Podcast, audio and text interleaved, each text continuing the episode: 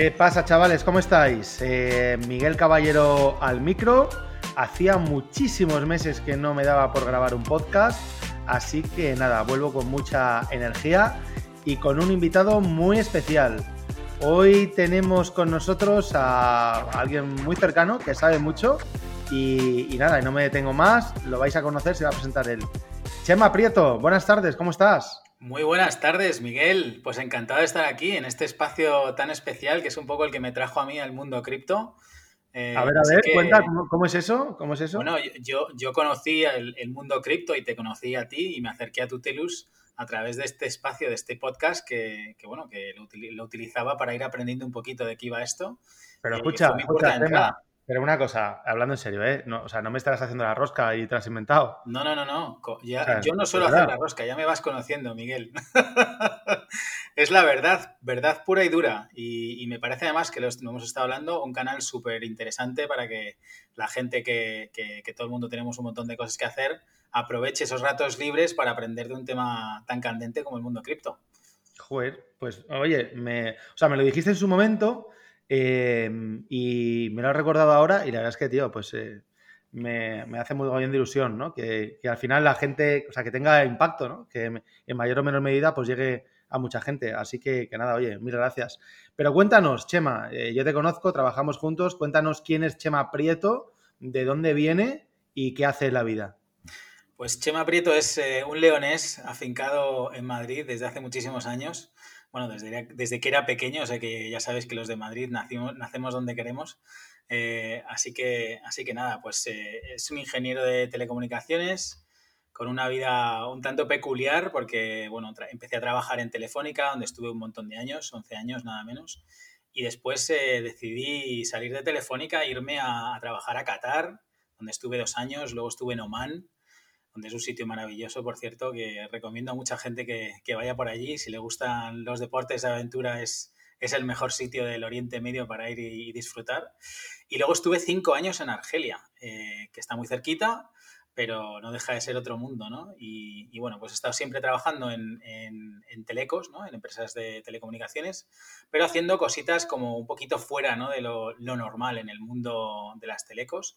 He estado trabajando en temas de desarrollo de negocio, creación de nuevos negocios, nuevas líneas de negocio, nuevas empresas debajo de un poco del paraguas de, de las telco. Y bueno, siempre he sido una persona muy inquieta y, bueno, el, título de tu podcast, ¿no? Eh, blockchain para inquietos, de alguna manera me, tocó el corazoncito y dije, ese soy yo, un tío inquieto y... Te identificaste, te identificaste con el podcast entonces. Efectivamente, efectivamente, con el, con el podcast, con el nombre, con el apellido y con el contenido, porque blockchain es una cosa que me apasiona desde hace años. Nunca había tenido la ocasión ni el tiempo para dedicarle a ello y, bueno, pues me empecé a enganchar con contigo, con tu podcast y hasta, hasta ahora, que, lo que soy es el CMO de Tutelus y, aquí estoy enganchado hasta la, hasta la ¿Te suena la empresa? qué bueno, qué bueno. Porque llegaste, claro, hiciste un bootcamp, ¿no? En Tutelus, Chema, hace un par de años. Efectivamente, esa, esa, ha sido mi, puerta de entrada ya en serio, ¿no? Cuando decidí dar el paso y, quería meterme en este mundo, lo que hice es lo que hay que hacer, ¿no? Hacer un, un bootcamp en mi caso fue el Bootcamp 18, de, la edición número 18, que ya son unas cuantas de, vuestro Bootcamp de finanzas descentralizadas. De nuestro Bootcamp. De nuestro, de nuestro. Bueno, en ese momento era vuestro, yo en ese momento me hice la reconversión a tuteliano y ahora es nuestro, por supuesto. tengo aquí porque, porque llevamos... Eh, ¿Cuántas ediciones llevamos, Chema, ya? Pues 22 ediciones. O sea, yo he participado ya directamente desde principios de este año en las, en las dos últimas. Así que. Sí, sí, sí. O sea que en el, hace dos años hiciste el bootcamp y ya pues eh, te metiste de lleno en el ecosistema tuteliano, ¿no? En la comunidad. Efectivamente, me metí de lleno en el mundo cripto con mis inversiones personales. En ese momento había vuelto a trabajar en, Telefónica y estaba trabajando en el área de partnership, llevando temas de, cloud en, en, la nueva Telefónica Tech estaba contento, pero de alguna forma me faltaba algo que, me llenase de pasión, como es el mundo cripto. Y surgió la oportunidad de entrar a trabajar con vosotros y, afortunadamente pues eh, aquí estoy, eh, dentro de la familia tuteliana, como uno más, pasándolo en grande. pues sí, pasándolo en grande, aprendiendo y, sobre todo lo que has dicho, ¿eh? y lo digo de verdad, y no es un, un spoiler de vendehumos. Eh, o sea, yo estoy deseando siempre que llegue el fin de semana, que llegue el lunes, porque es que me lo paso bien. O sea, yo es que me levanto emocionado porque sé que voy a hablar con Chema, voy a hablar con el Sócar, que es un poco cabrón, pero bueno, no pasa nada, le queremos mucho. Eh, y voy a hablar con todos y, joder, nos lo pasamos bien trabajando, ¿no, Chema? Sin duda. Eh, y además es que tenemos un espíritu de, querer cambiar las cosas, ¿no? De querer aportar a, la sociedad en la que vivimos. Creemos muchísimo en, el espíritu y en la filosofía del mundo cripto. Y, bueno, cuando uno trabaja con pasión, pues, eh, pues, pues lo disfruta, ¿no? Y sarna con gusto no pica y esto no siendo sarna es un tema muy divertido. Así es, así es. Genial. Bueno, hoy le hemos llamado al podcast eh, algo así como Auge y Ocaso de Terra. Eh, lo he querido grabar, pues bueno, lo, la verdad es que lo podíamos haber grabado hace una semana, ¿no? Pero bueno, estamos liadísimos en el día a día. Hoy es viernes, hemos pillado un rato, mediodía, un poco más tranquilo y hemos dicho, venga, a por ello. Eh, pero es un tema súper candente que la gente que está muy metida en cripto, pues lo ha vivido en primera persona y muchos lo hemos sufrido, ¿verdad? Eh, pero el que no está muy metido seguramente lo habrá oído, ¿verdad? Habrá oído hablar de Terra, UST, la debacle, lo que ha pasado, pero no se ha enterado demasiado. Entonces, dado que, afortunadamente hay miles y miles y miles de oyentes de este podcast, vamos a intentar explicar lo que ha ocurrido, ¿no? Con una perspectiva, pues como siempre, didáctica, y tú lo haces muy bien, además en las, en las sesiones de los bootcamps, ¿no? Con mucha pedagogía, vamos a hacerlo divertido y, vamos a dejar de lado, pues, el tema de, eh, bueno, pues que si uno ha perdido mucho, ha perdido poco o ha perdido todo, porque al final, pues, como dice el refrán, ¿no? Unas veces se gana y otras se aprende. Y, y me parece súper interesante. Y tú, como eres un tío que yo conozco desde, desde que hicimos el bootcamp, joder, eh, hiciste el bootcamp, estabas ya metido en Terra, es que lo has vivido desde el principio. O sea, es que no es que te lo hayas aprendido bien los últimos seis meses, es que lo has vivido desde los orígenes. Entonces, lo cuentas muy bien y vamos a empezar por ahí, Chema. Em, cuéntanos qué es esto de Terra, de dónde viene y, bueno, vamos a poner al oyente en, situación. Muy bien, pues como dices, yo, yo he vivido todo esto en primera persona porque eh, Terra es un proyecto que me ha apasionado desde el principio y, bueno, aunque ahora ha pasado por este bache y está prácticamente destruido, sigue, sigue teniendo un rescoldo, ¿no? Y todo lo que han hecho, pues, pues queda ahí. Prueba de ello es que están haciendo un intento de, revivirlo, ¿no? Hay un ecosistema, un montón de aplicaciones que se han creado por encima que de alguna manera eh, perviven, ¿no? A pesar de, de, esta debacle, ¿no? Porque esto es lo que ha sido, una debacle. Pero bueno, vamos a empezar por el principio. ¿Qué es, qué es Terra? ¿no? Yo, yo a Terra la llamo una máquina de hacer DeFi, porque ha creado un ecosistema donde se podría hacer prácticamente todo lo que se puede hacer en el mundo DeFi de formas, además, completamente innovadoras ¿no? y con una experiencia de usuario maravillosa.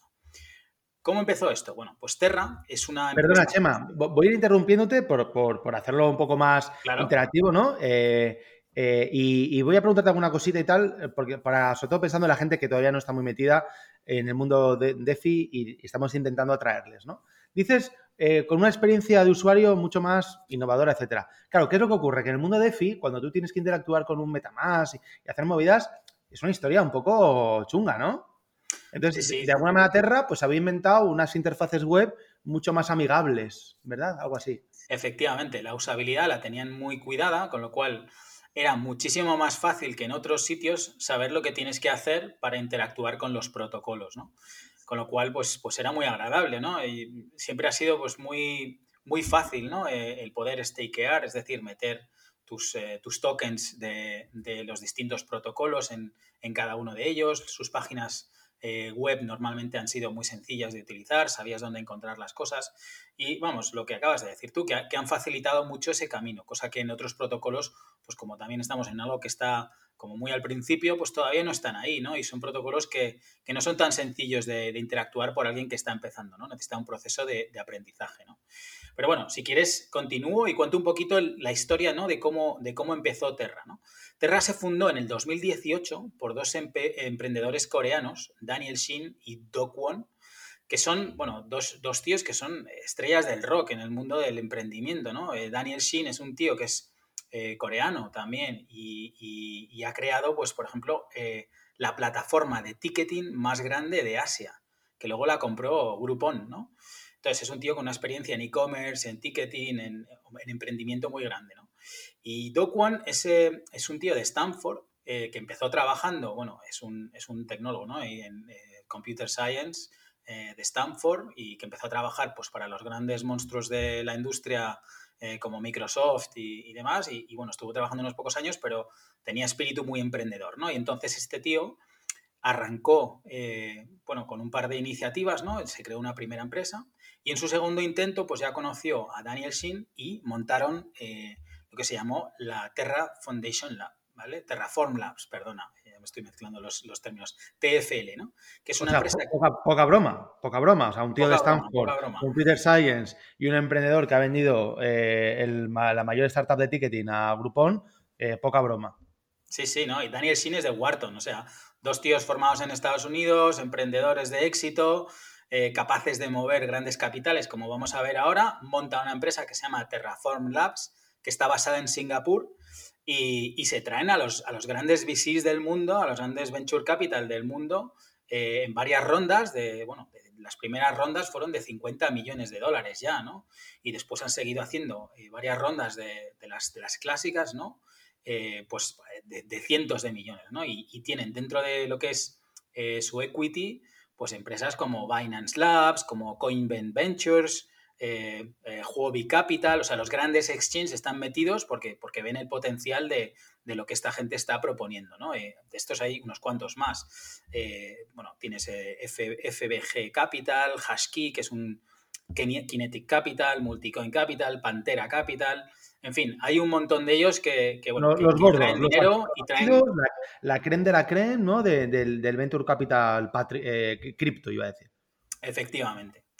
Bien, bueno, pues esta gente, eh, como digo, eh, aparte, o sea, aparte, aparte de ser capaces de, atraer esta, de este, este interés, ¿vale? con estas empresas que hay por detrás, traen algo tremendamente innovador, ¿no? Que es, que es el core de su proyecto que es básicamente conseguir una nueva forma de dinero. Es decir, ellos ven que el porque ellos vienen del mundo, como vengo diciendo, del, mundo del e-commerce y, claro, el tema de los pagos es algo muy importante, ¿no? En el mundo del e-commerce los pagos están a la orden del día, tienes que hacerlos bien, fáciles, rápidos y, tal. Entonces ellos ven carencias en el, sistema de pagos actual y dicen, oye, pues eh, apalancándonos en el mundo cripto, nosotros que tenemos que traer una nueva forma de, eh, pues de, dinero, ¿no? Una forma de dinero que sea capaz de ser transmitida de una manera mucho más rápida, que la gente que cobre y que pague eh, lo reciba mucho más rápido y que sea superior a la forma de dinero actual y consigamos ganar cuota de mercado y tenemos que buscar un sistema que nos, permita capitalizar ese crecimiento.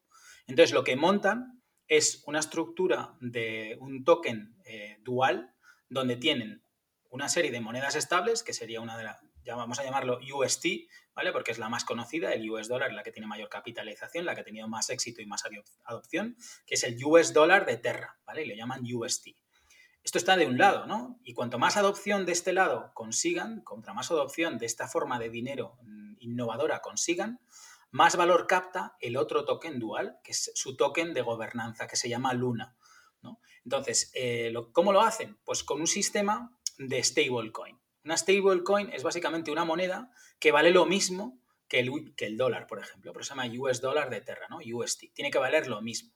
Claro, cuanto más gente quiere esa moneda, más gente está, está, dispuesta a pagar un poquito más por esa moneda, ¿no? La ley del mercado, ¿no? Oferta y demanda. demanda. A la misma oferta, si hay más demanda, el precio de esa moneda se despegaría del dólar de manera positiva. Y al contrario, si la gente no quiere esa moneda, eh, habría gente que está incluso dispuesto a, desprenderse de ella por menos dinero. Con lo cual, lo, lo mismo, oferta-demanda, a misma oferta, si la demanda es baja, el precio bajaría y se despegaría de manera negativa del dólar. Con lo cual, lo que necesitan es, de una manera dinámica, meter más cantidad de moneda, emitir más moneda UST en el mercado en el momento que lo, que lo demande y sacarla en el momento en el que el mercado lo demande. ¿vale? ¿Y cómo lo hacen? Pues cambiando los tokens Luna por el valor equivalente al US dólar, ¿vale? Al, UST que se quiera mintear, que se quiera emitir, ¿no? O acuñar. Entonces, así es como funciona. ¿Qué es lo que pasa? Que reduces la cantidad de lunas que hay en el mercado cuanto más demanda hay del UST. De tal manera que cuanto menos demanda hay del otro token, del token Luna, perdona, cuando menos oferta, cuando más menos cantidad de Luna hay en el mercado, más valor va a adquirir, porque hay más gente interesada en adquirirla y hay menos cantidad, con lo cual el precio sube. Y este es un poco su, pitch, ¿no? su, su, aproximación al mercado y con lo que han movido a todos estos venture capital, que por supuesto toda esta gente ha analizado el algoritmo, ha entendido el funcionamiento, tienen gente muy preparada para saber que esto eh, pues realmente funciona, etcétera, ¿no? O sea, se ha sujetado, se ha sometido a un escrutinio profundo, ¿no? Porque es gente que ha metido mucho dinero. Bueno, y sobre todo que ha estado funcionando, pues dos años, ¿no? Más o menos, y ya está funcionando bien, y el token de Luna ha ido capturando valor porque eh, la demanda de UST cada vez ha sido mayor. Entonces, es lo que estás explicando, ¿no? O sea, el, eh, este es el conocido fenómeno de stablecoins algorítmicas, eh, y, básicamente, si, si, hemos dicho que la visión de, de Terra era crear una nueva forma de dinero, pues cuanto más UST haya en circulación, eh, se, alinea este hecho con la misión y por lo tanto cuanto más UST en circulación eh, tiene que haber menos luna y por lo tanto el luna pues tiene que valer más. ¿no? Es un poco la base de, todo el planteamiento inicial. Eso es. O sea, volviendo un poco al, al tema y para simplificar las cosas, el objetivo de todo el ecosistema de Terra es conseguir adopción de sus monedas estables siendo una moneda estable, una moneda pegada al dólar, que es la base del DeFi, ¿no? Para que la gente tenga una referencia. Sabes cuántos son los dólares o los euros, sin embargo, a lo mejor no sabes cuántos son los, las lunas, ¿no? No sabes si vale 5, 10, 20, 200, no lo sabes. Entonces, la referencia del mundo DeFi es una stablecoin, que las hay de dos tipos, o bueno, de muchos tipos, pero los dos grandes grupos son las colateralizadas, que tienen, eh, digamos, un dinero en un banco o en algún sitio que responde cuando eh, el, mercado lo demanda, ¿vale? Es decir, las tienen uno a uno, tantas, tantas tengo emitidas, tanto dinero tengo que tener en el banco para soportarlo, ¿no? Esa es la teoría. Y luego están las algorítmicas. De este, en este grupo entraría la de, la de Terra, ¿no? La del UST. Entonces, ¿qué es lo que supone? Y luego tenemos, perdón, un, breve inciso, eh, me puede la parte docente. Y luego tenemos las sobrecolateralizadas, que la única gran conocida es DAI, que quizás sea la más sana porque, porque no tiene riesgos. Es realmente la única descentralizada y su emisión no depende de ninguna entidad local, sino de, un smart contract, que es el de Maker o unos smart contracts, que son los de Maker, y en función del colateral que metas, pues te generan tanto DAI. Correcto, eso es. Ese es otro modelo, es colateralizado, colateralizado con, con, otras cripto y como tú dices, sobrecolateralizada. De tal manera que tiene la desventaja que le cuesta mucho crecer, es decir, necesita eh, mucho más dinero invertido en la moneda para poder crecer, con lo cual su adopción es más lenta.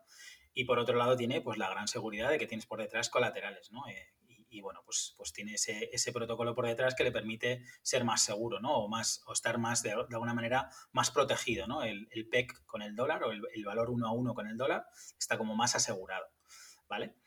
Vale, pero vamos, por simplificar las cosas, el objetivo de Terra es conseguir adopción del UST. ¿Por qué? Porque cuanto más adopción del UST hay, más valor va a captar la luna, la moneda de eh, la moneda nativa del ecosistema de, Terra, que le sirve tanto para gobernanza como para poder pagar las fees, como para eh, simplemente tenerla y meterla en staking, ¿vale? Y ser capaz de validar las transacciones y llevarte una recompensa de cada una de las transacciones que se generan en el ecosistema de Terra, que empezaba a ser monstruosamente grande, porque había un montón de, protocolos que funcionaban por encima. Un, un, concepto que es importante entender es, como hemos dicho antes, que cuando el mercado demandaba un UST tenías que quemar la parte correspondiente, como en una máquina, ¿no? Metes, metes, dices, yo quiero un UST, bueno, pues toma, quemo una luna y tal. Entonces, ese proceso, en ese, ese, esa generación de nuevos, nuevos USTs, eh, se daba un mecanismo de arbitraje. Y esto es importante por lo que vamos a ver después, porque ha sido uno de los elementos que se pretendía utilizar para poder sobreproteger la moneda, ¿vale? El arbitraje es básicamente eh, una situación en la cual en el mercado eh, se da una separación con respecto a la moneda de, origen. Es decir, si, el si, el UST cuesta más que, que un dólar, hay una oportunidad de, arbitraje. Es decir, la gente podría eventualmente cambiar eh, un, un, UST de 1.1, ¿vale? Y ganarle un 10% en esa máquina. Y lo mismo si se despega, pero en vez de hacerlo con UST lo haría con lunas. Es decir, el arbitraje consiste en que cuando hay una descompensación del valor, puedes aprovechar para cambiar más esa moneda, ¿vale? Y es un poco el incentivo que utilizaban para que el propio mercado ayudase al PEC. ¿Vale? Eso se llama arbitraje. Hay otro elemento que también es importante mencionar eh, que se llama señoreaje o señorage en inglés donde es como un impuesto. Cada vez que se da este, este arbitraje, ¿no? este cambio de lunas con USTs o USTs por lunas, se cobra como un peaje, ¿no? se cobra como una, una tasa. Y este señoriaje o este señoreaje se, eh, se venía metiendo previamente, pues lo estoy empezando ya a preparar un poco el terreno para lo que ha pasado, ¿no?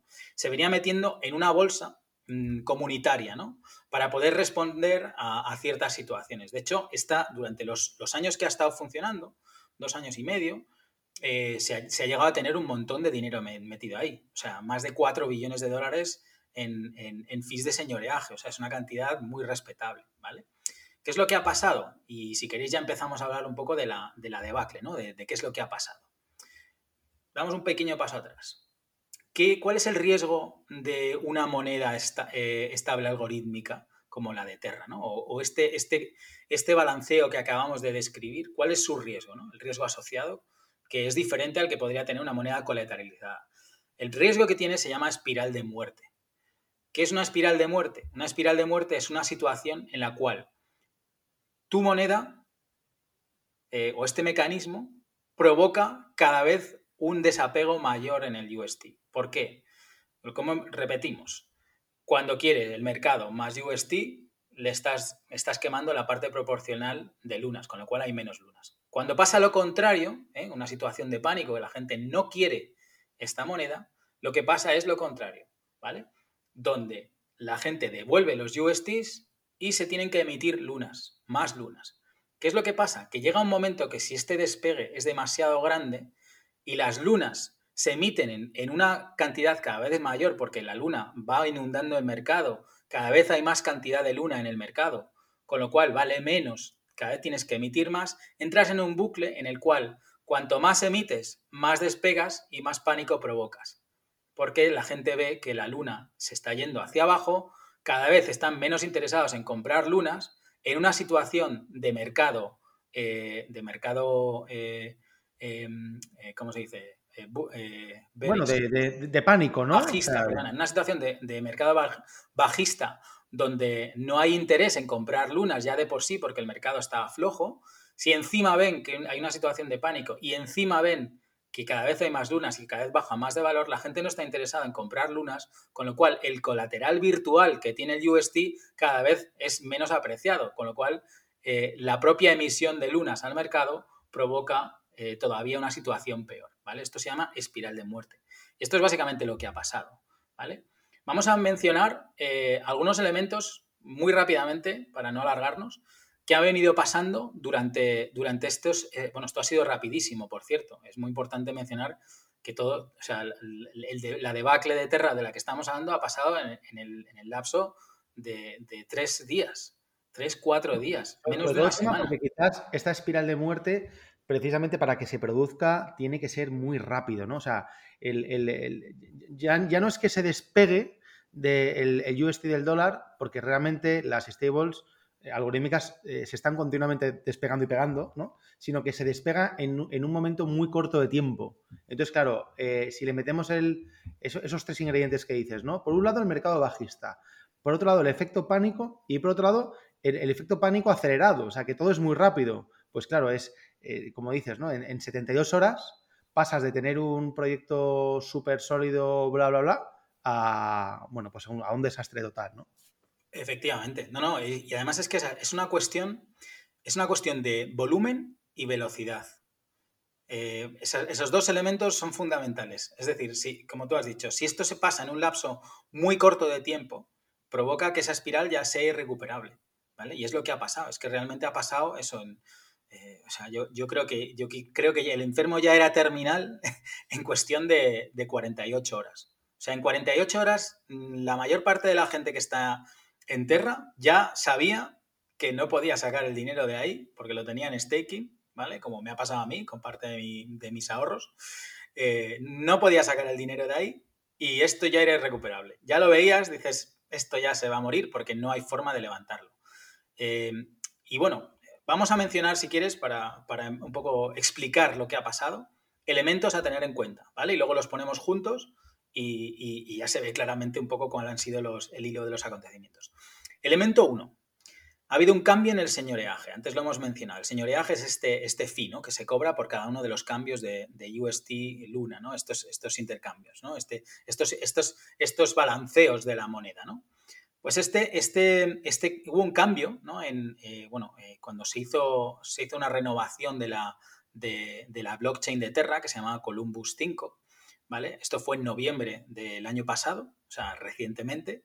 Hicieron un cambio en el, en el, en el ecosistema, una actualización de su red y eh, se decidió o sea, utilizar 4,5 billones de dólares que estaban en el community pool, o sea, en la piscina comunal donde se habían ido acumulando este, este incentivo, este, este fee de señoreaje, para incentivar el crecimiento de Terra. Es decir, incentivar la adopción del UST, como he dicho, todo el ecosistema está orientado a conseguir la adopción del UST. Pues, pues en esa línea dijeron, tenemos aquí 4,5 billones de dólares que vamos a utilizar para que la gente lo adopte. ¿Vale? ¿Y qué hicieron?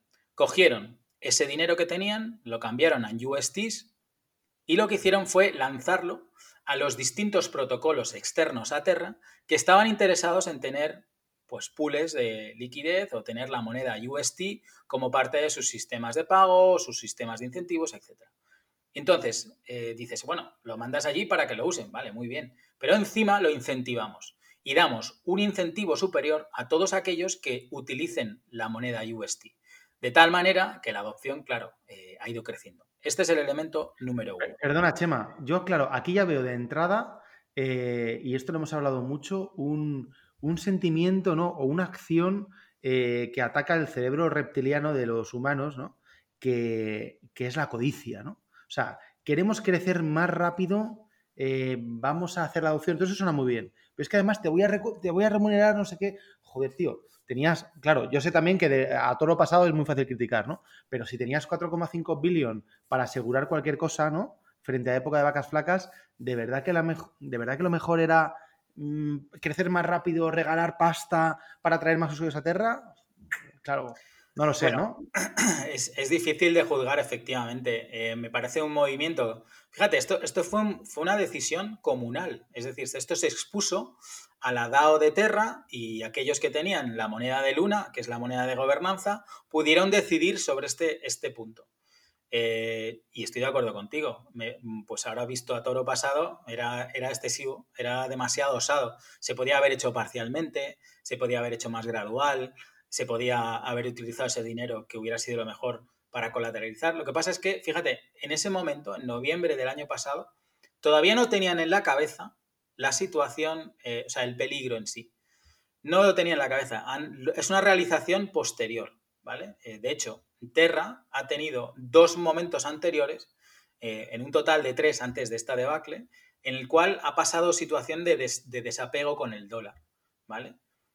una fue en el 2020, otra fue a mediados, en mayo del 2021, con la gran caída del mercado, que provocó, o sea, el, hecho de que bajase tanto el mercado provocó una situación similar donde la gente no quería comprar su moneda, con lo cual desestabiliza.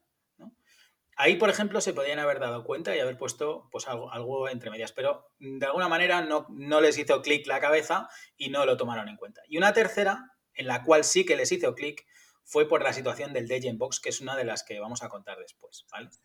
De, de, cualquier manera, Chema, y esto hay que decirlo porque hay mucha gente confundida en ese sentido, no se puede, o sea, luego veremos si se puede acusar o no a Dog y al otro, ¿no? Pero, pero como tú lo has dicho, esto fue una decisión comunitaria de la DAO. O sea, esto no fue eh, los fundadores de Terra que dijeron, venga, vamos a regalar pasta a otras redes para traer gente a Terra. No es eso. Lo decidieron todos. Lo decidieron los token holders, la DAO de Terra.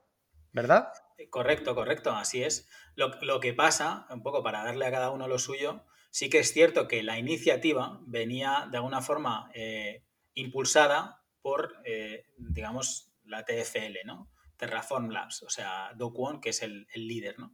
Entonces venía, venía impulsada por él y claro, la comunidad pues de alguna forma ha seguido lo que decía el líder, ¿no? Y, y la idea sonaba bien, ¿no? O sea, nadie, nadie ha puesto, o sea, nadie de los que estábamos aquí creyéndonos la historia de Terra, poníamos en, tela de juicio, y quizás deberíamos, eso es uno de los aprendizajes, ser cada vez más críticos ¿no? con, con los proyectos para, pues eso, para poder tener de alguna forma eh, nuestra propia opinión y no dejarnos llevar por la masa, ¿no? Hay que tener, hay que tener espíritus críticos siempre, pues eh, de alguna manera nadie nos hemos puesto a pensar esto se puede despegar, ¿no? Si estás metido en esto es porque te crees que este, este algoritmo funciona para estabilizar la moneda, ¿no?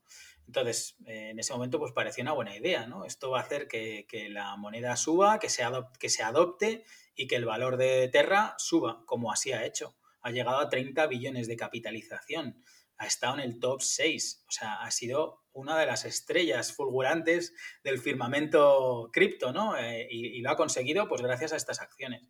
¿Qué pasa? Pues que efectivamente, eh, cuando creces demasiado rápido y tienes pies de barro, pues llega un momento que los pies pues no te, sustentaban, ¿no?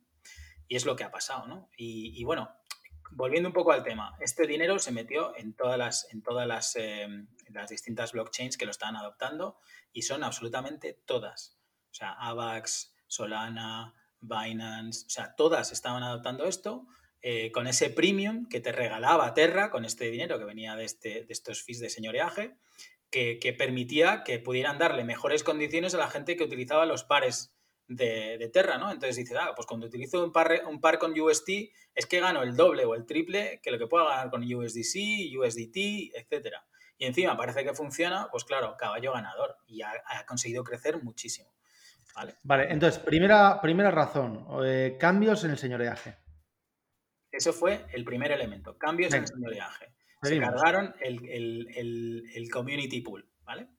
Segundo elemento, el Anchor Protocol, que este ha sido mm, tremendamente vilipendiado y, muchas veces acusado como el culpable de, esta situación. Y puede ser que lo sea, en una medida, pero no en lo que suelen apuntar. Mucha gente le, lo, califican como de Ponzi, ¿no?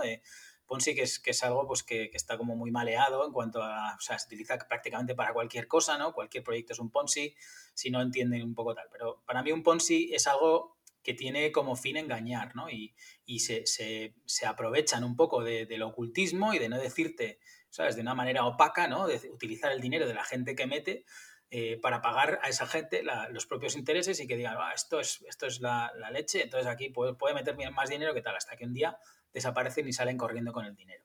Esto no es el caso de, ni de Terra, en mi opinión, ni del Anchor Protocol. ¿Por qué? Pues para empezar porque es todo público, ¿no? Tú puedes ver en la blockchain, una de las maravillas que tiene es que es perfectamente público y auditable todo lo que pasa. Tú sabes cómo funciona el protocolo y está escrito ahí en código y, en un white paper, ¿no? Y, y, si algo fuera mentira, habría gente de la comunidad que te diría, es que no pone lo mismo el protocolo eh, ¿sabes? El código del protocolo de lo que pone en el, este, hacen cosas distintas y no es el caso.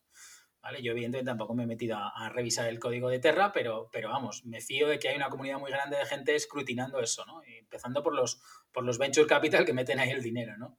Entonces, el Anchor Protocol, ¿cómo funciona? ¿no? Y, bueno, esto se ha convertido, el Anchor Protocol, en, el, el, protocolo estrella de adopción de UST, ¿no? Y, y por lo tanto, el protocolo, eh, el, protocolo estrella de Terra, ¿no?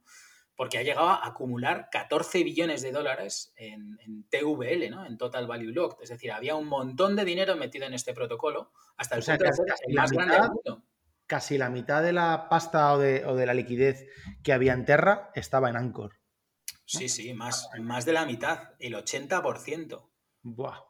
Porque había muchos protocolos que lo utilizaban, que se apalancaban en, en Anchor para sus propios, eh, por sus propios mecanismos. De hecho, muchos de los eh, desarrolladores, incluso sus capitales y sus, liquideces, las tenían metidos en Anchor y se han quedado pillados. bueno, cuéntanos, Chema, ¿cómo funciona Anchor? Porque a muchos no lo sabrán. Pues mira, Anchor Protocol es muy sencillo. Es un mercado de dinero, donde tú metes dinero ¿vale? Como en, una, en un depósito bancario al uso, y te da un 20%, entre un 18 y un 20% asegurado, fijo, es decir, no es dinámico, al menos al principio, eh, de, rentabilidad anual, ¿vale? Metes 100 dólares y te dan entre 18 y 20 dólares al año. Claro, esto es brutal, sobre todo en una situación como ahora, donde los bancos pues, no te dan nada. Tú vienes de fuera y dices, ostras, aquí tengo un sitio donde meto USTs y me dan un 20%, ¿vale? Y dirás, oye, ¿y cómo hacen esto? Bueno, pues esto porque, porque tienen dos lados, ¿no? Y, esto es un, mecanismo que no es innovador, porque ya funcionaba así con los bancos. Los bancos antiguamente, y lo voy a poner como ejemplo, y luego lo trasladamos al, al caso de Anchor Protocol. Los bancos antiguamente daban, por ejemplo, un 5% a cualquiera que metiese su dinero en su banco, ¿vale? Llegaba un señor, le ponía ahí miles de millones de dólares y sacaba un 5%. Claro, este tío, pues claro, si metes eh, 100 mil eh, millones de dólares, pues claro, te llevas un 20%, te llevas 20 mil, o sea, es la leche, ¿no? Eh, claro, pero luego había otros que venían con 100 dólares y se llevaban 20. Perdona, eh, lo he dicho con 20, me he equivocado. Quería hablar de 5, ¿no? Estaba hablando de un 5%. Meten 100.000 millones y llevan, llevan 5.000 millones, ¿no? Que ya es un montón. Pero claro, llega otro con 100 dólares y se lleva 5 dólares, ¿vale? Entonces dicen, bueno, esto no es suficiente para competir con los otros. Necesitamos ser el banco de referencia y crecer mucho. ¿Cómo lo hacemos? Pues en vez de dar un 5, vamos a dar un 20%. Y entonces a cualquiera que venga con 100 dólares, le voy a dar un 5%. Claro, ¿cómo lo sacan? Pues hablan con el tío que tenía los 100.000 millones y le dicen, mira, a ti, eh, a ti no te vamos a dar el 5% ni el 20%, a ti te vamos a pagar con equity del banco.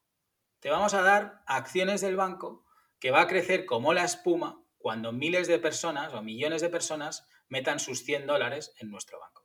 Y entonces ese tío con mucha pasta dice, vale, no me des la rentabilidad, dame solamente las acciones del banco. Pues así funciona, así funciona Anchor.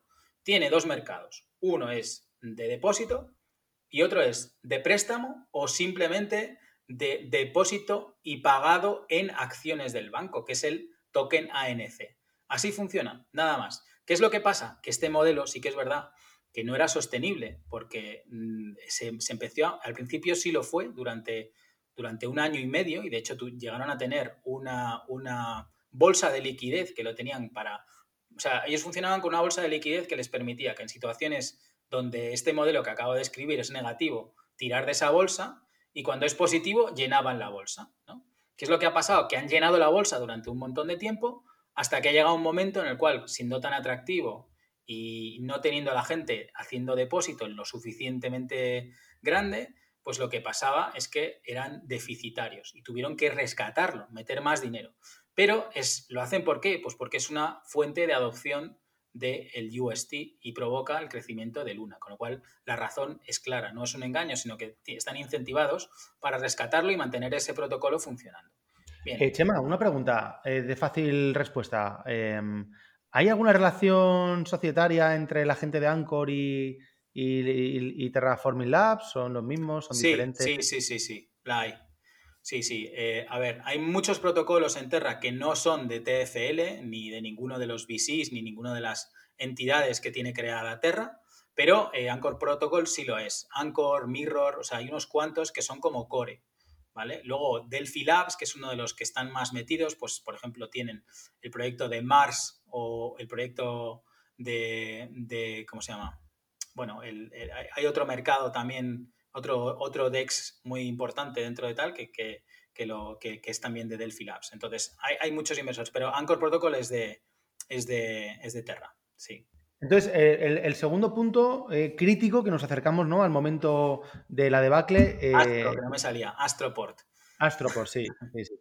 el segundo momento crítico es el, hecho de que, o sea, no, no, es que exista algo como Anchor, sino quizás la, la excesiva concentración de, liquidez en un solo protocolo como es Anchor, eh, con un modelo que desde hace ya quizás cerca de un año estaba puesto en duda desde el punto de vista de su sostenibilidad.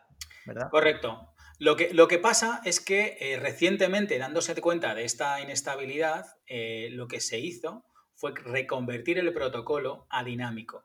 ¿Vale? Y entonces iba a bajar de un 18-20% a un 12, a un, entre un 8 y un 12%. ¿vale? Que seguía siendo muy competitivo y sí que era sostenible. De todas formas, eh, el mayor peligro del ecosistema con el Anchor Protocol no es el Anchor Protocol en sí mismo, sino eh, de alguna manera que es un sitio donde se puede sacar el dinero de una manera rápida. Si, por ejemplo, ellos hubieran implementado la, el bloqueo del dinero de los USTs en Anchor Protocol, fíjate que, o sea, meter una barrera más, ¿no? Igual que tienes las barreras con, el staking, que tienes 21 días para poder sacar las lunas de staking, ¿no? De los, de los eh, validadores de Terra.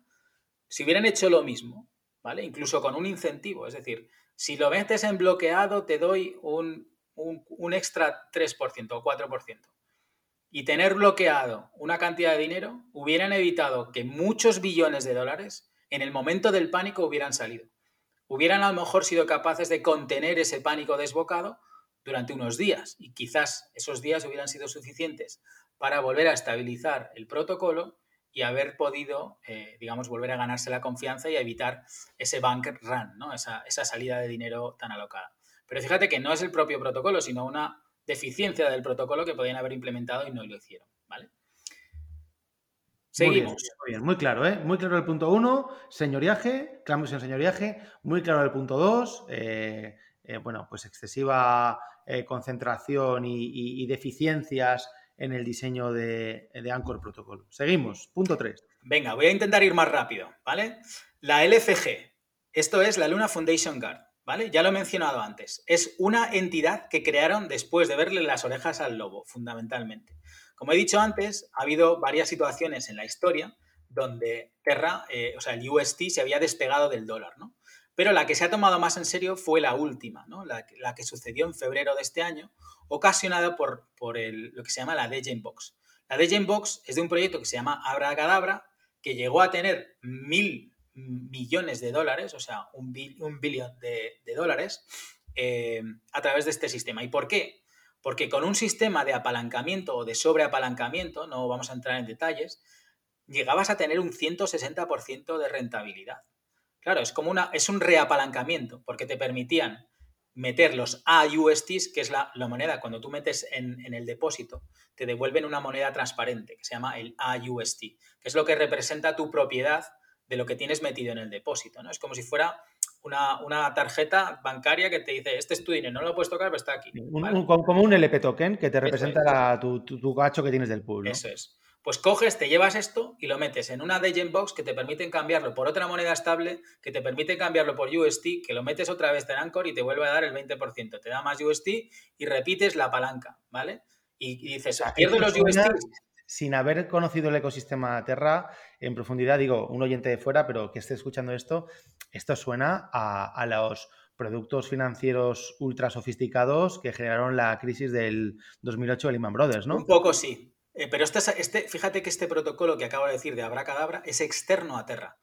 Es de, de ¿no? Es, eh, es un protocolo completamente ajeno pero ya te sales de Terra y te permiten hacer este tipo de, de 2.0 de todo lo que ocurrió el año pasado, ¿no? Eh, en este caso con Wonderland, que aprovechó alguien, ¿no? o sea, una, empresa, alguien que, hizo este protocolo para adaptarlo a Terra, ¿no? Y que la gente con UST se pudiera beneficiar. Sí, básicamente lo que hacías es coger los AUSTs y apalancarte sobre ellos para tener MIMS, que es el Magic and Internet Money, que es el dinero, una, una moneda estable de abracadabra y lo cogías y lo volvías a meter en Terra. Y luego volvías a hacer lo mismo. Y así eso lo apalancabas en, 10 vueltas y te sacabas una rentabilidad de un 160%. Claro, esto es una bomba de relojería, porque si, eh, claro, son dos monedas estables, pero si hay un DPEC de cualquiera de las dos de más de un 2%, te provoca un efecto en cadena de un billón de dólares saliendo del sistema. Claro, aquí hubo un DPEC pequeñito, ¿sabes cuándo? Cuando se descubrió que el tío de la Degen Box eh, era el, uno de los cofundadores de Quadriga CX, ¿no? uno de los, de los de, las, de las historias más truculentas del, mundo cripto, y provocó una pequeña desestabilización. Pero entonces, claro, le vieron las orejas al lobo y dijeron, oye, tenemos que crear algo para que nos proteja. Y entonces crearon la LFG, la Luna Foundation Guard. ¿vale? Cuarto elemento, ¿qué es lo que hace la LFG? Comprar bitcoins. ¿vale? Crean la LFG y la crean con los mismos VCs o con unos cuantos VCs del mundo cripto bastante potentes. Consiguen levantar un billón de dólares vendiendo shares, o sea, eh, capital de esta LFG, ¿vale? A estos VCs. Levantan un billón de dólares que lo que hacen es comprar con ello Bitcoin.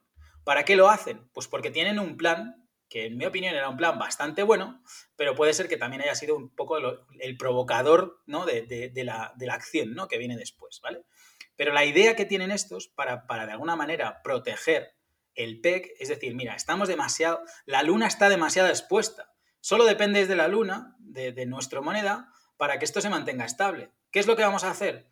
Pues vamos a coger la, moneda que esté más decorrelada de la nuestra y que sea la más resistente, como el Bitcoin, y lo vamos a utilizar igual que la luna. Es decir, vas a poder hacer lo mismo que con luna, es decir, mintear o emitir USTs o Bitcoin de manera ventajosa contra nuestro pool, el pool que vamos a crear, ¿vale? En los momentos de despego.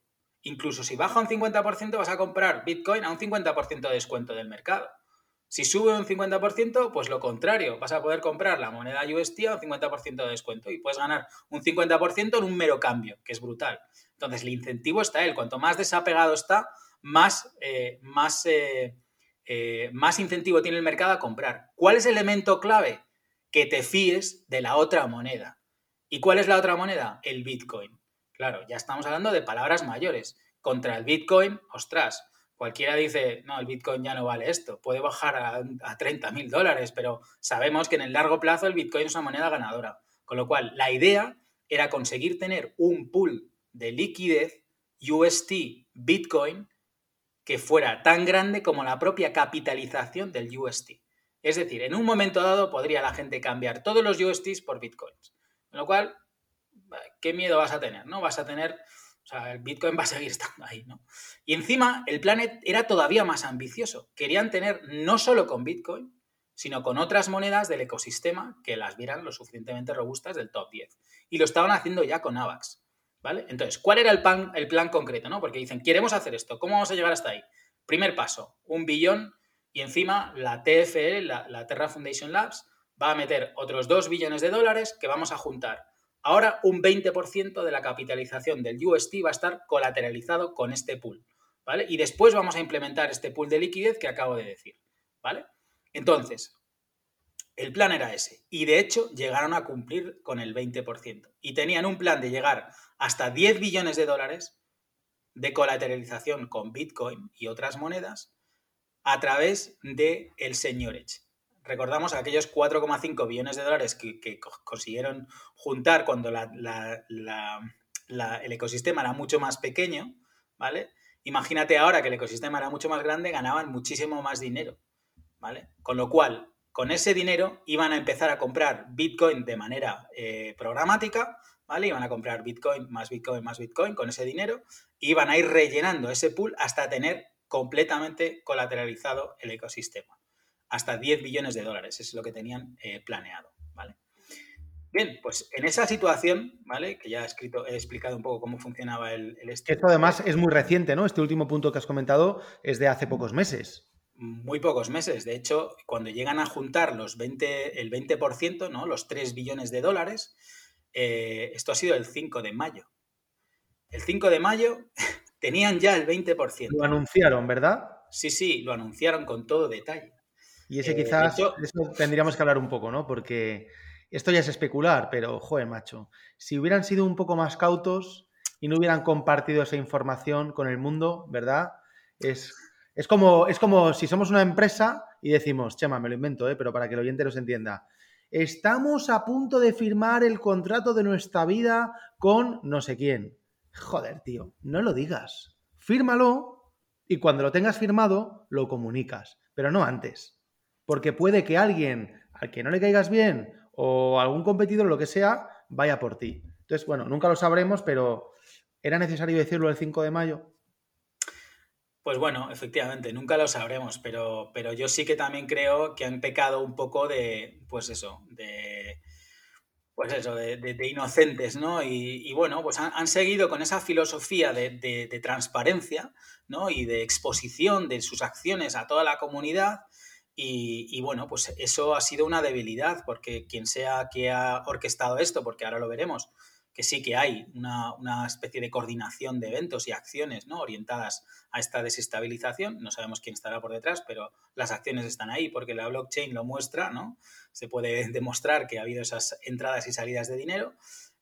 claramente sabían cómo iba a funcionar el mecanismo de defensa de, Terra, ¿no? Y por lo tanto prever los acontecimientos y aprovecharse de ellos, ¿no?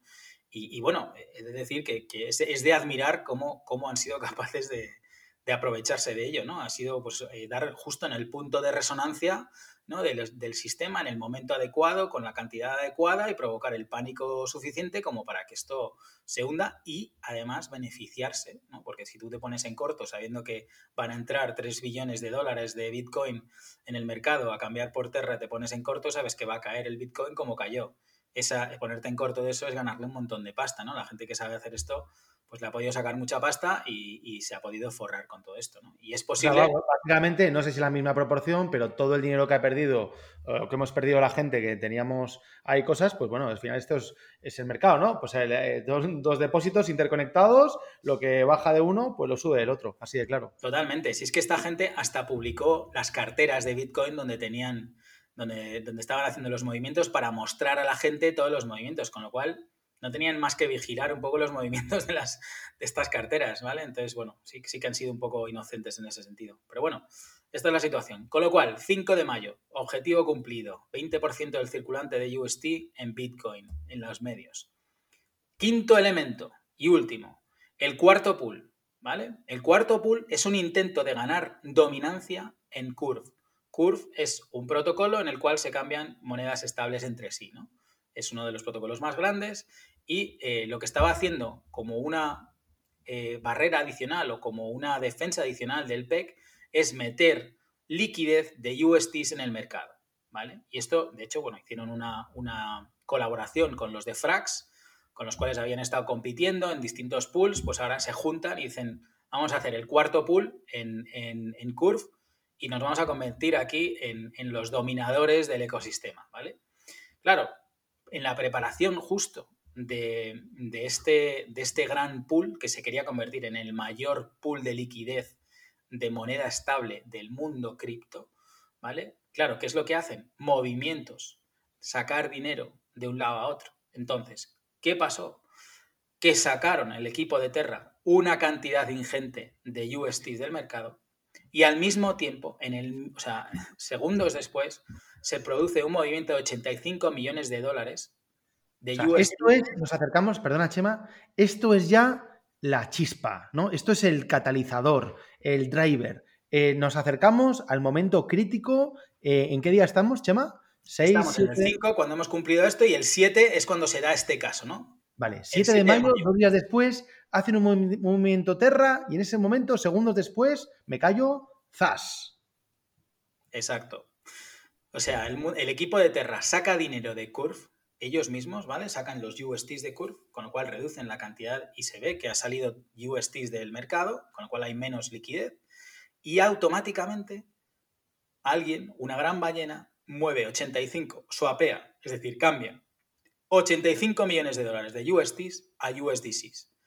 Y esto sale en el mercado. La gente que sigue a las ballenas hacen lo mismo que las ballenas. Muchísima gente, porque saben saben que, lo hacen por una razón, con lo cual hay mucha gente que lo tiene como alarma y actúan en consecuencia, ¿vale? Y no solo son 85 millones en Curve, sino que hay 200 millones de dólares que hacen lo mismo en Binance, de manera eh, sincronizada barra simultánea. Con lo cual provoca el primer desapego con el dólar, ¿no? Empieza el pánico. Además, ha habido mm, los días anteriores mm, bastantes campañas ¿no? alrededor de eh, pues eso, de miedo ¿no? y de pánico, provocar un poco pues, eh, dudas con respecto a la robustez del protocolo de Terra, que a la postre les ha dado la razón. No se sabe si provocadamente o por, porque efectivamente era así, o una, una, una, parte de las dos, ¿no? que probablemente sea así. ¿no? Pero bueno, utilizabas el otro día el ejemplo este del niño y del centavo, que es muy bueno, por si eh, me lo quieres refrescar porque es, clarísimo, ¿no? sí, es, el clásico bank run, ¿no? Entonces, en, la película de, Mary Poppins, que todo el mundo conoce, el niño se pone a chillar en el banco que quiere sacar su dol, su centavo, ¿no? entonces provoca el pánico, ¿no? El que dices, oye, 85 millones o, 285 millones de dólares comparado con una capitalización ¿no? de, de 12, 13 eh, billones de dólares que puede tener el UST y 30 billones de dólares de valoración de, Terra, pues no parece dinero. Pero claro, ese centavo provoca el pánico y el, pánico es, o sea, cuando se produce un bank run, una, huida del dinero del, banco, no hay sistema que lo sostente. O sea, ni siquiera en el... O sea, y esto, esto ahí tenemos casos eh, no, relativamente recientes, del 98 me parece que es, el ataque a la libra esterlina de, de George eh, Soros, es así, provoca un pánico, ¿no? provoca un movimiento grande y un pánico posterior y lo que tiene la libra de esterlina y el Banco de Inglaterra es que son capaces de, parar, ¿no? El, dice a todo el mundo, ya no podéis cambiar la, esta porque lo digo yo que soy el que... Tal. Pero claro, en el mundo blockchain, donde eso nadie lo puede hacer porque es siempre abierto, pues provoca que, pues eso, que ese pánico sea descontrolado. Hay gente que te dice, bueno, ¿ves, ves cómo es bueno tener, tener control tal? Yo siempre digo, mira, si, si, si estás expuesto, vas a aprender y vas a mejorar si estás protegido, siempre vas a seguir con un sistema que sea deficitario. Entonces, los que creemos en esto, en el mundo de la blockchain, en el mundo del Bitcoin, las finanzas descentralizadas y, todo esto, creemos que, el hecho de que se haya dado esta situación tan dura ¿no? para tanta gente y para incluso para los propios, eh, o sea, imagínate cómo las tiene que estar pasando eh, el creador de Terra, ¿no? el Do Kwon. O sea, tiene que estar eh, increíblemente tocado, ¿no? Pues, pues el hecho de estar expuesto a esto va a provocar que alguien aprenda de estos errores y saquen una moneda estable más resistente. En la siguiente versión, en la siguiente o en la siguiente, van a tener una versión de una moneda estable capaz de sostenerse en situaciones como esta. Y esto, es selección, esto es selección natural. ¿no? Selección eh, natural. Evolución, genética. Eh, si hay un gen que nos hace ser mejores, la especie se mutará poco a poco y sobrevivirán los que hereden ese gen. Y aquí, pues bueno, lo hablaba ayer en la radio yo. Eh, bueno, pues sí, eh, ha sido muy malo para todos, pero como tú bien acabas de decir, saldrá dentro de un mes, dentro de un año o quién sabe cuándo, alguna stablecoin algorítmica reforzada con la genética suficiente para no volver a caer en los mismos errores. ¿Que saldrán otras enfermedades? Por supuesto, pero no pasaremos otra vez por lo que ya hemos pasado. Efectivamente. Y bueno, pues nada, por seguir con los acontecimientos, se, se, provoca el PEC empieza el pánico, empiezan a venderse los USTs en distintos sitios y como recordamos, la mayor parte del dinero está en el Anchor Protocol, ahí se provoca, se, produce una gran salida del dinero. De hecho, de los 14 billones de dólares que estaban metidos en el, en el Anchor Protocol, 9 billones de dólares, 9 billones de dólares salen en 48 horas. O sea, hay una caída abrupta del dinero que está ahí. Y claro, ese dinero se cambia. tema? ese dinero sale es UST que sale para ser swapeado por cualquier otro token. Por lo tanto, eso produce la necesidad de emisión de muchísimo más Luna, por lo tanto el precio de Luna se va a la mierda. Increíble, tío, lo que has dicho hace un rato, que como un simple contrato de staking con un locking eh, service, ¿no? Una función de, de bloqueo, como algo tan tonto como eso podría, no lo sabemos, pero quizás eso pudiese haber eh, claro, bloqueado la, salida de UST y no estaríamos hablando hoy eh, de este podcast. Efectivamente, o sea, esto se aprende, hablando de la genética, en la siguiente versión. claro, también juegan las, situaciones, ¿no? yo, por ejemplo, que una de las cosas que recomiendo ahora es que huyas de, las situaciones de bloqueo, ¿no? De, de, tu dinero para poder tener capacidad de reacción, ¿no? Entonces, al haber provocado este miedo, ya la siguiente versión pues también tiene que lidiar con eso, ¿no? Tiene que provocar la suficiente confianza o dar el suficiente incentivo para que parte de tus ahorros o parte de tus dineros o de tus capitales los metas ahí eh, en bloqueado, pero te tiene que compensar. Entonces tendrán que jugar con eso, ¿no? Pero bueno, volviendo a esto, esta salida tan brutal de dinero provoca que efectivamente el PEC sea inabordable, hay varios intentos, ¿vale? Eh, como tú dices, se empieza a emitir moneda de, Luna eh, sin parar, con lo cual eh, se diluye en el mercado, cada vez vale menos y el PEC pues cada vez tiene menos fuerza para empujar el PEC hacia arriba, ¿no? Y entonces hay varios intentos, pero la situación ha entrado en barrena, ha entrado en ese, en esa espiral de muerte y no hay forma de tal. Y diréis, ¿y qué pasan con los, los, los 3 billones de dólares en Bitcoin que tenía la LFG? Bueno, pues la LFG comienza a vender, como es su, su, digamos, su motu, ¿no? Está creada para defender el PEC con esos Bitcoin. Lo tenían planteado hacerlo con un mecanismo automatizado y un, y un incentivo del mercado para la compra y la venta de manera tal, con un, de manera, eh, digamos, beneficiosa para favorecer el PEC, pero no llegan a tener eso implementado, con lo cual lo tienen que hacer de manera manual y lo hacen. Empiezan a vender Bitcoin sin parar, comprando USDs para intentar ayudar a que el, digamos, el, PEC vuelva a su sitio.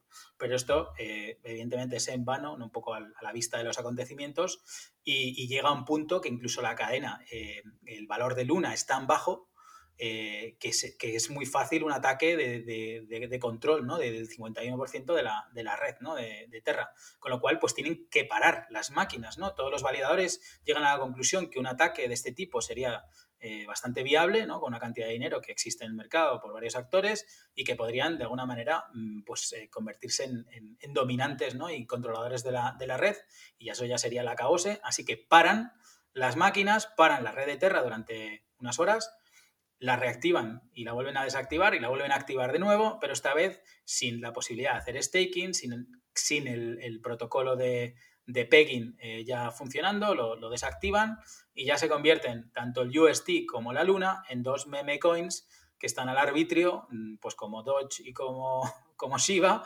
de, lo que quiera la gente, ¿no? Si quieres comprar, compras, si quieres vender, compras, si quieres especular, especula, pero no hay ya ningún mecanismo por detrás que, articule ¿no? Eh, la demanda, o sea, la, provisión, el supply de esa, de esa moneda. Y, eso es lo que ha pasado en, en apenas una hora contada. Bueno, espectacular, Chema, espectacular, tío. Esto es para una tesis doctoral. Eh, yo creo que seguramente habrá alguna tesis doctoral de alguien que haga sobre esto y no tengo la menor duda, y de verdad te lo digo, y tú te sentirás orgulloso cuando así sea, que escucharán este podcast y tomarán muchísimas notas de lo que has dicho para basar su tesis doctoral, porque has hecho una exposición más que brillante. Em, gracias. No, espectacular, Chema, pero yo creo eh, la, la, pregunta, ¿no? La pregunta del millón ahora es, bueno, ¿y quién, quién ha podido estar detrás? ¿Quién se ha beneficiado de todo esto? Porque parece ser que la gente del ecosistema cripto, mm, no sé si alguien se ha beneficiado, yo creo que no. no, sé. claramente no. O sea, es a mi juicio, ¿no? Evidentemente, esto es, como tú has dicho, el plano ya especulativo, pero ningún otro eh, ecosistema o blockchain del mundo cripto se ha visto beneficiada, sino más bien todo lo contrario, ¿no? Esto es, ha sido un tsunami, una debacle que se ha llevado mejor de lo esperado, ¿no? porque bueno, ha sufrido un poquillo, pero las cosas siguen y ha salido el sol al día siguiente y, el ecosistema del cripto se ha llevado un bandazo de 30 billones de dólares y ahí sigue sin ningún problema, la verdad. Entonces, pero aún así hay mucha gente que ha perdido mucho dinero, muchos protocolos que se han visto afectados, eh, no ha beneficiado a nadie del mundo cripto, con lo cual hay que mirar fuera del mundo cripto para saber, pues eso, que hay grandes ballenas, grandes intereses, el mundo de Wall Street de alguna manera no está interesada eh, pues en, que, en que haya una moneda, o, bueno, ningún gobierno está interesado en que se emita moneda sin su control. Eh, todos sabemos que la correa de transmisión del gobierno puede ser Wall Street y bueno, pues oye, es un poco eh, su modus operandi. Ellos saben muy bien cómo, cómo tratar este tipo de cosas. Recordarán seguramente tus oyentes eh, el caso este de, GameStop, ¿no? Eh, donde le dieron la vuelta a la tortilla al modus operandi, que es lo que acabo de describir. Ataques de pánico y de, desestabilización de valores que están en, están en bolsa y conseguir comprar barato y vender caro y, ¿sabes? ¿Qué ha ocurrido? Hay un tema que comentaste el otro día en la sesión del, bootcamp de, de DeFi cuando hablábamos de esto. Eh, o sea, ¿cómo suelen reaccionar los políticos, los bancos centrales a, las noticias y cómo han reaccionado esta vez con lo de Terra? ¿Qué, ha ocurrido? Que es muy, muy curioso. Sí, es, bastante curioso. Efectivamente, los políticos, como todo el mundo sabe, eh, pues se toman sus tiempos ¿no? y suelen tardar unas semanas ¿no? en, poder comentar cosas que están pasando en, un momento dado. Y, bueno, eh, ha habido declaraciones gubernamentales peligrosamente coincidentes en el tiempo ¿no? con, con este caso, ¿no? Y menciones específicas al, UST, incluso al, Tether, ¿no? De USDT, que también se ha visto afectado, ¿no? También ha tenido sus, sus vaivenes, ¿no? Eh, pero, por ejemplo, la, Fed eh, mencionó el peligro de las stablecoins en su reporte de estabilidad. Y, por ejemplo, eh, la, la, secretaria del Tesoro, ¿no? Citó eh, citó el UST y el USDT ¿no? como, como casos ¿no? de, del peligro que traen las cripto stablecoins. ¿no? Y estos son, pues eso, eh, horas y un día después. ¿no? Entonces, es curioso, no deja de ser curioso esa, esa agilidad ¿no? y esa, esa, ese estar tan al día de los políticos ¿no? en este tipo de casos. Entonces, bueno, pues sí que te hace sospechar. Bueno, hay que, que vengan a detenerme a los políticos, ¿no? Eh, por decir esas cosas, pero, pero vamos, que clarísimamente si hay algún beneficiado de la debacle de Terra es el sistema eh, fiduciario tradicional, eh, porque sigue con su filosofía y su mentalidad de meter miedo en el ciudadano y con el pitch de, bueno, ¿veis? ¿Veis cómo el cripto es muy peligroso? ¿Veis cómo el cripto es muy peligroso? Tenéis que seguir aquí, en, en los euros. Eh, con los depósitos bancarios, mientras no, mientras os seguimos quitando el dinero, ¿no? O manejándoos como queramos. Pues un poco al final el beneficiario, ¿no? Eh, al final los gobiernos eh, les gusta tener cada vez, o sea, aumentar su poder y el poder se gana con, por ejemplo, con el miedo, ¿no? Cuando tú cedes tu, digamos, tu libertad cambio de protección, ¿no? Te, te, pones bajo el ala de la protección del gobierno, lo tienes que hacer cediendo pues tus libertades, ¿no? Entonces, por supuesto, ellos están en contra de todo aquello que puedan gestionar eh, de forma libre ¿no? las, personas. Entonces, el mundo cripto pues, no acaba de gustarles demasiado. Entonces, bueno, pues sí que efectivamente, quid prodes, ¿no? Como decían los romanos, ¿quién se beneficia de esto? Pues evidentemente las finanzas tradicionales y por tanto los, los gobiernos. Pero bueno, nunca podremos demostrarlo. Nunca podremos demostrarlo, eso, eso está claro. Eh, una penúltima cuestión, eh, Chema. ¿Ha habido ya o está empezando a haber un, intento ¿no? de Terra 2.0? Cuéntanos algo sobre ello. sí, efectivamente. A ver, eh, yo personalmente admiro a aquellos que lo intentan ¿no? y a aquellos que no se rinden nunca y, que son capaces de, revivir de sus cenizas, con lo cual tiene todo mi respeto este intento, como tú dices, de, revivir la, blockchain de Terra. A ver, eh, evidentemente hay un valor subyacente en el ecosistema de Terra. Hay cientos de proyectos, como hemos dicho al principio, enormemente innovadores, em, con gran valor, ¿no? Y tienen un montón de desarrolladores que están, eh, pues eso, inmiscuidos en el desarrollo de Terra y en todos estos protocolos, que eso, eso tiene un valor muy grande. Y no solamente eso, sino una comunidad. Decían el otro día en Twitter que esto puede ser un gigantesco experimento en cuanto a eh, poder atribuir valor a una comunidad. Eh, ¿no? Si podemos pensar incluso en, casos muy conocidos, ¿no? ¿cuál es el valor de Twitter? ¿Cuál es el valor de Facebook? Pues hombre, son sus usuarios. Son sus usuarios y, el apego que tienen estos usuarios a utilizar sus plataformas. Bueno, pues eso lo tiene Terra, con lo cual hay un valor eh, subyacente indiscutible. Y otro elemento, fíjate de los volúmenes de los que estamos hablando. Es que Terra ahí donde la tienes, ha sido capaz de gestionar sin caerse millones y millones de transacciones simultáneas durante todo este periodo. Es que han salido billones de dólares, que se dice pronto, de Terra en millones de transacciones y ha soportado sin pestañear. O sea, Terra tiene una infraestructura brutal. Eh, está muy bien hecha. Está hecha sobre el, sobre el SDK de Cosmos es una de las, de las eh, redes más estables y más capaces de transaccionar, ¿no? De, consigue miles de transacciones por segundo, eh, una red muy segura, en fin, que ha demostrado que, es capaz de, gestionar este tipo de situaciones, cosa que otras que a lo mejor no lo han sido capaces. Mira Solana, que se cae cada dos por tres, en fin, no es, no es, no es baladí ser capaz de tener algo así. Entonces, en esa tesitura, y ya de perdidos al río además, todo hay que decirlo, pues el intento que está haciendo Terra ahora es de compensar, que también me parece súper loable, a todos aquellos fieles seguidores de Terra que tenían su dinero stakeado en la, blockchain de Terra y que tenían sus USTs metidos en, eh, pues eso, en los distintos protocolos, mucha gente que tendría ahí sus ahorros, incluso sus pensiones, y en fin, que, es un drama, ha intentado compensar a esta gente haciendo un snapshot, que es tomando una foto de dónde estaban los dineros, quién eran las carteras que lo tenían,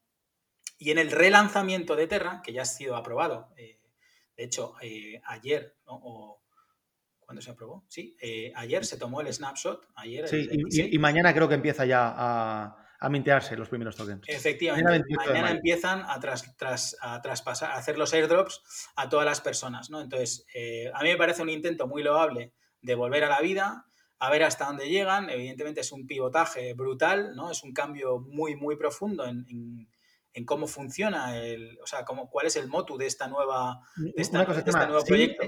Sin stablecoin, ¿no?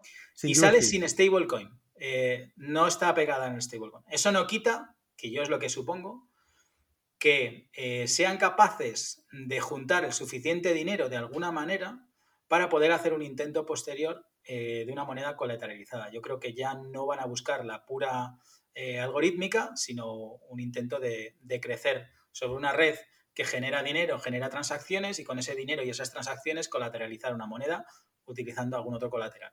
Mira, yo te digo una cosa, macho. Si yo soy inversor, eh, que lo soy, y, y, quisiese invertir en una empresa ahora, en una startup, que lo he hecho muchas veces, yo preferiría invertir en alguien que se ha pegado la hostia bueno, quizás es porque me ha pasado a mí, ¿no? Pero me siento más identificado. Pero alguien que lo ha pasado muy mal, que se ha pegado la hostia, que no alguien que ha salido impoluto y que no se ha pegado todavía ninguna leche. En ese sentido, no es que sea muy loable, sino que si tienen, y perdón, como estoy en mi podcast, puedo decir palabrotas, ¿no? Pero si tienen los santos cojones de volver a sacar una, una stablecoin, eh, o sea, yo, mm, llámame loco, pero me gusta el modelo y quizás invertiría, porque sé que han aprendido de los errores y que habrán metido los mecanismos suficientes para no volver a caer en los mismos errores. Eh, y, no, me parece ninguna locura, ¿eh? No, no, no, yo también. O sea, eh, como tú dices, eh, el diablo se abre más, más por, por, viejo que por diablo, ¿no? Y habiendo pasado por una situación como esta, seguro que han aprendido un montón de cosas. Y si alguien está bien posicionado para volver a darle otra vez un intento, pues serían estos, ¿no? Por supuesto, y voy aquí a repetir un poco mis aprendizajes, ¿no? Eh, si quieres para cerrar aquí, te digo mis aprendizajes del tema. No te cases con tu portfolio ni con tus inversiones. Si yo metiese en un nuevo proyecto como este, evidentemente lo haría con otro ánimo, ¿no? Yo, yo me he casado con el proyecto de Terra, lo, lo he amado profundamente, también es por mi forma de ser, yo soy así, una persona leal, ¿no? Entregada a lo que hago y entonces pues no me he creído, me he creído mucho lo de Terra, ¿no? Entonces eh, me ha pillado más de lo que debería. Evidentemente también saqué mi dinero y, y bueno, tengo problemas, pero me ha pegado más duro de lo que podría haber hecho. Entonces, Esto, perdona, Chema, lo, hablamos tú y yo, ¿verdad? Hace un mes y medio por ahí. Sí, sí. ¿Te acuerdas que te lo dije por privado? Hostia, ¿y si esto fuese. Sí, sí, sí, lo viste venir como, el maestro que eres, tío. O sea, no, pero te, lo comenté tal, y luego y me acuerdo que terminaba. Tenías que haber dicho más fuerte, tío. pero es que además creo que lo dijimos así, en plan. ¿Y si se fuera a tomar por culo? Sé que es una locura, jaja, menuda locura, pero quién sabe tal. Madre mía. Bueno, oye, mi, aprendizaje número uno, no te cases con tu portfolio. Número dos, sé siempre crítico con los proyectos en los que crees, porque nos pasará a muchos. Pero si te rodeas con gente que y comparte tu entusiasmo con ese proyecto, se, el, criticismo desaparece, se diluye, ¿no? Os realimentáis, habláis de... Y eso me ha pasado. Yo tengo grupos de, ¿sabes? De lunáticos, de, de, gente que le mola el proyecto de Terra y nunca hemos llegado a, darle la vuelta que deberíamos. Sí que tenemos un veterano que estuvo en el 2017 y ha sido siempre el más crítico y, siempre ha sido el que mejor ha salido. Y aún así a él también le ha pillado un poco. Pero es el que, mejor, el que mejor ha lidiado con esto porque ha sido capaz de diversificar, de ir sacando en las subidas y tener parte del dinero fuera, no estakeado, en un exchange donde pueda cambiar rápidamente, tener un stop loss y, y ese tipo de cosas. Entonces, bueno, siempre rodéate de gente crítica. Y número tres, ten un plan y cúmplelo. Y aquí vuelvo a lo que acabo de decir tienes que tener un plan, un plan 360 con los assets lo suficientemente decorrelados unos de otros para que, oye, si te falla uno, que tengas el otro, ¿no? Incluso hablo de tener dinero en una parte en cripto, cada uno el que lo decida, por supuesto, no es consejo de inversión, pero eh, una parte en cripto, una parte en, eh, pues yo qué sé, en oro y otra parte pues en, casas o en, inmobiliario o lo que sea, ¿no? Entonces, teniéndolo lo suficientemente correlado, pues vas a poder evitarte, eh, pues eso, debacles por lo menos, ¿no? Y sobre todo, cúmplelo, porque yo he tenido un plan que lo tenía para Terra, porque esto lo aprendes en Tutelus, ¿no? en, el, en el bootcamp de DeFi, una de las cosas que hacen bastante, bastante hincapié es, eh, oye, pues em, diversifica ¿eh? y ten el dinero separado y vende las subidas, ¿no? Y vete sacando dinero del Yo lo tenía, pero no lo cumplía al 100% porque, porque estaba, o sea, la, regla número uno, estaba casado con el proyecto, ¿no? Y me costaba mucho vender. Vendí eh, una parte y otra parte no la vendí. Entonces, mm, ¿por qué? Pues porque, jolín, es que incluso la parte que vendí me costaba. es la realidad. Pero bueno, oye, Marcos insiste mucho en eso siempre, ¿verdad? Marcos en el bootcamp de DeFi existe mucho en cumplir eso siempre y, bueno, y es un poco la, bueno, pues uno de los grandes consejos que, cuando tenemos siempre épocas de vacas flacas, eh, mercados bajistas o situaciones como esta, nos acordamos de Marcos, ¿no? Y, las veces que nos lo dice, y cuando estamos en su vida es como jijiji, jajaja, eh, calla, que voy a seguir ganando aquí un, un 20% semanal, pero estoy contigo que hay que cumplir ahí eh, unos objetivos y hay que tener siempre, hay que tener un plan, ¿no? Yo creo que eh, intentamos, ¿no? Y, vamos terminando ya, Chema, pero lo que decías, ¿no? En, los bootcamps intentamos siempre que la gente aprenda a tener un plan. No les ponemos el pescado en, el anzuelo, no enseñamos a, o sea, no, no, les facilitamos la pesca, sino que intentamos hacerles eh, pensar, ¿no? Y que, y que, aprendan ellos a pescar. Y, bueno, yo creo que con la comunidad eh, y con todos los que somos ya dentro de la comunidad tuteriana, pues ese es el objetivo y a eso aspiramos. Efectivamente. Y lo conseguiremos. bueno, y, aprendemos todos, ¿no? Y la próxima vez, pues perderemos menos, eh, ganaremos más, las subidas compensan las bajadas. Netamente positivo, sin duda. Y que al final, pues bueno, eh, yo creo que igual que se dice eso de que a nadie, a, nadie despidieron por contratar a IBM, pues yo creo que en el fondo ningún tuteliano se ha arrepentido de, ser tuteliano, ¿no? Y de acercarse a la comunidad y de compartir su conocimiento y de, y de aprender de los errores. No he conocido a ninguno. Y llevamos ya unos cuantos, ¿no? Pues sí. Bueno, Chema, eh, ¿cómo puede seguirte la gente? ¿Cómo te localiza? Seguro que más de uno que no te conocía, a partir de ahora ha dicho, joder, yo quiero seguir a este cabrón. Eh, pues, eh, en redes sociales estoy en chematomic, arroba chematomic en, Twitter. Y, bueno, José María Prieto Pablos, que no debe haber muchos, en, en LinkedIn. Así que ahí me podéis seguir. Bueno, y en Tutelus, en el Discord de Tutelus, te tienen. En el Discord de Tutelus como Craico, así que ahí me tenéis dando la batalla. De hecho, hay un canal de Terra donde si queréis eh, seguir los últimos acontecimientos de los rescoldos de Terra, pues os podéis meter y ahí estaré yo Compartiré los enlaces del Discord en el post y, bueno, y deseando que, haya más gente que se acerque al ecosistema tuteliano, que bueno, como decimos en la, en la nueva web, ¿no? Pues hagamos el mejor viaje de nuestra vida. Efectivamente. Bueno, Chema Prieto, muchísimas gracias por tu tiempo, por tus explicaciones, por tu sabiduría y por tus consejos. Pues un gran placer estar aquí y cuando quieras, a ver si, si puedo rascar un poco más de conocimientos. Me he quedado ya sin ellos.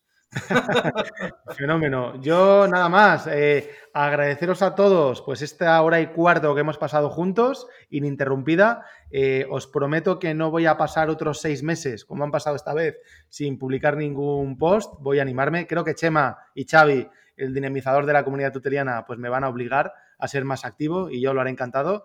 Y nada más, chavales, eh, que lo paséis muy bien, que holdeéis y que compréis eh, mucho Bitcoin y lo que os dé la gana, y por supuesto mucho TUT. Y nada más, nos vemos en el siguiente podcast. Un abrazo.